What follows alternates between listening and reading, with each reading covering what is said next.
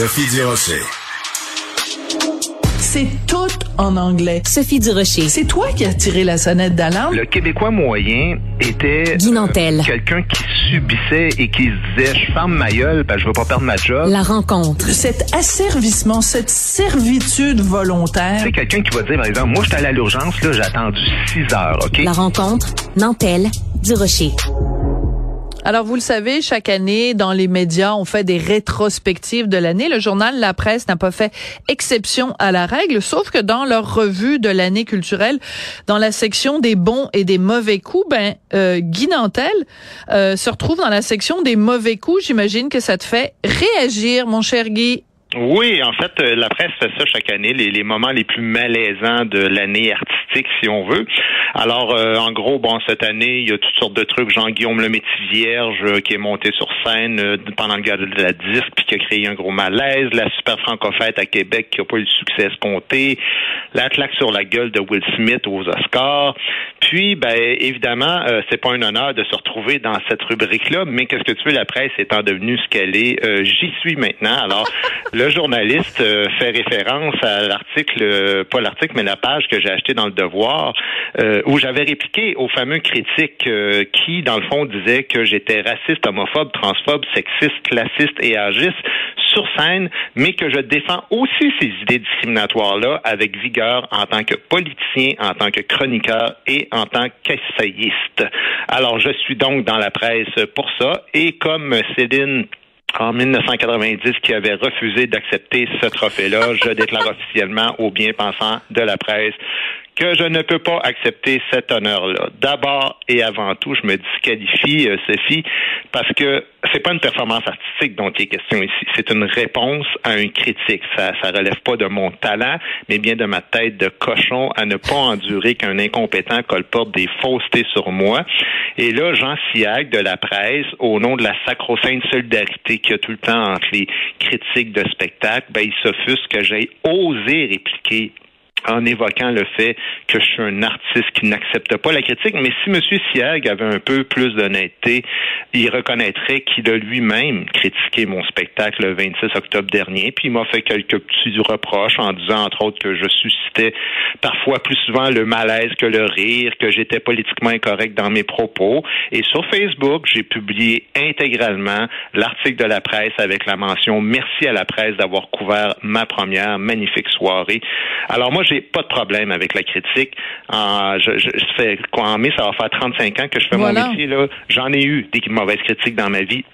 Mais je suis blindé contre la mauvaise critique, Sophie, je te jure, mais j'ai toujours un problème avec les faussetés. Voilà. Et ça, je m'habituerai jamais à ça. Voilà, donc il faut faire une différence entre euh, euh, ne pas prendre la mauvaise critique et ne pas prendre la mauvaise foi, parce que dans le texte du devoir, ce qui ressortait, c'était une complète mauvaise foi, d'autant plus, et je le rappelle pour ceux qui ont peut-être pas suivi l'ensemble du dossier, que quelques jours auparavant, le critique avait fait une entrevue avec toi dans lequel il annonçait les couleurs. Il annonçait que sur scène, t'allais jouer un personnage et que ce personnage-là allait dire des euh, des idées qui n'étaient pas forcément les tiennes. Donc c'est surprenant que quelques jours plus tard, il fasse un- une critique de ton texte en disant que tu es raciste, etc., etc., alors que c'est clair que c'est, c'est, c'est ton personnage sur scène qui dit ça.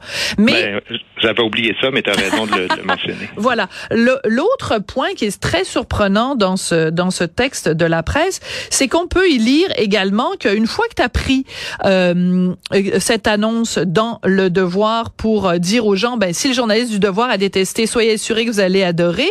Le journaliste de la presse dit que euh, le gars du Devoir s'est fait intimider sur les réseaux sociaux ainsi que par certains Ouais. chroniqueurs.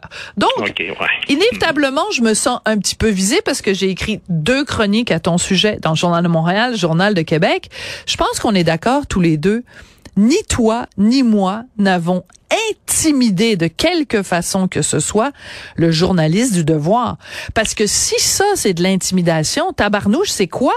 À quoi on fait face, toi puis moi, quand on est critiqué, varlopé euh, à droite puis à gauche? On a le droit Ben d'exprimer c'est- notre c'est- opinion au bout de C'est 20... n'importe quoi, Sophie.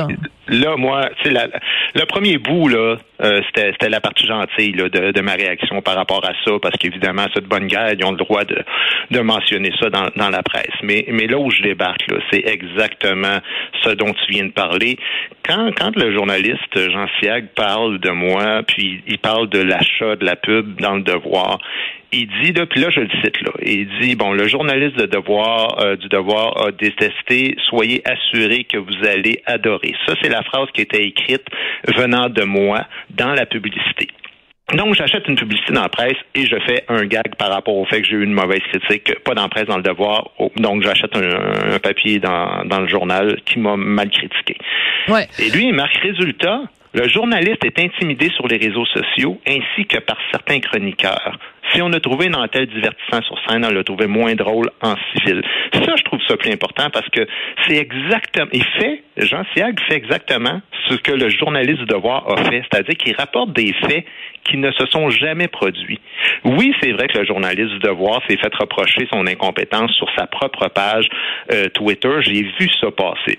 Il y a beaucoup de gens qui se sont moqués de lui, qui ont dit qu'il était incapable de comprendre mon personnage, puis des trucs comme ça. Mais, tu sais, j'ai cherché dans le dictionnaire tantôt définition d'intimider. Remplir quelqu'un de peur en usant de la force et de menace.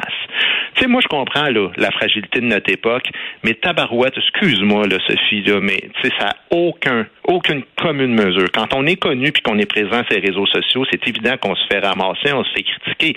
Mais j'ai jamais vu une seule personne émettre le moins de commentaires agressifs. Puis je te parle aussi des inconnus, là. Je parle pas ah que de toi ou de moi. J'ai rien vu de violent, rien vu d'agressif.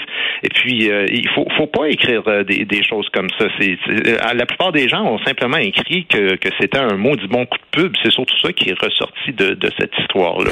Mais de toute façon, il y a une certain, un certain nombre de personnes dans la communauté artistique qui vont devoir s'acheter un dictionnaire.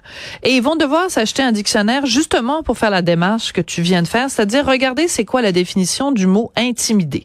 Écoute, cette année, là, il y a quand même une maison de disque qui a émis un communiqué pour m'interdire, pour m'interdire, Guy, d'écrire sur la chanteuse que j'ai pas le droit de nommer, m'accusant de l'avoir intimidée.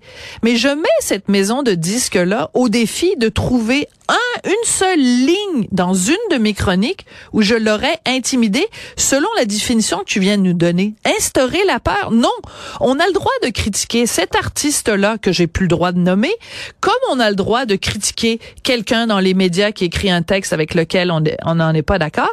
Alors, si ces gens-là se roulent en petite boule sur le tapis du salon puis se mettent à brailler en disant ouh, ouh, ouh, je suis intimidé, ben là, je veux dire, euh, on va se retrouver vraiment dans la situation où en, ouvrez les guillemets, on ne peut plus rien dire. Fermez les guillemets. Oui, puis, puis c'est important. Euh, tu sais, toi, là, euh, moi, je te comprends de réagir aussi par rapport à ça parce que, tu sais, j'aime pas l'idée que quand euh, le journaliste de la presse parle et dit Bon, lui, il parle en général. Là. Il dit il, il y a des certains certains, chroniqueurs, ont aussi intimidé le journaliste du devoir. Mais c'est parce que la seule personne publique qui est revenue là-dessus, elle s'appelle Sophie Durocher. OK? Et puis, ça, c'était dans un article qui s'intitulait Guy Nantel ne roule pas en Porsche. Et le bout le plus méchant, là, je l'ai relu tantôt. Le bout le plus méchant, moi, je vais le lire pour que les gens sachent, là, le plus agressif, le plus violent de cet article-là que tu as écrit, attention, tout le monde, ça va fesser, là, c'était on savait que le devoir était devenu un repère de curé woke, euh, mais qu'un critique de spectacle soit incapable de voir le deuxième degré dans un spectacle d'humour, c'est le bout du bout. Dans le spectacle, Guy affirme que sa femme est morte, c'est une fiction. Elle était assise devant moi dans la salle. Il dit qu'il roule en Porsche, c'est une fiction. Il possède une Prius C, l'hybride la plus économique de Toyota, qui date de 2017. C'est ça, intimider le monde. Ah ouais, écoute, c'est c'est c'est fou. C'est c'est complètement fou. Si ça c'est de l'intimidation, je veux dire, euh, puis c'est insultant pour les gens qui sont vraiment intimidés. Tu sais, moi ou toi là, quand on reçoit des menaces de mort, là, quand on se fait dire, quand moi je me suis fait dire cette année, j'aimerais ça que tu te fasses violer puis lacérer, ça c'est de l'intimidation.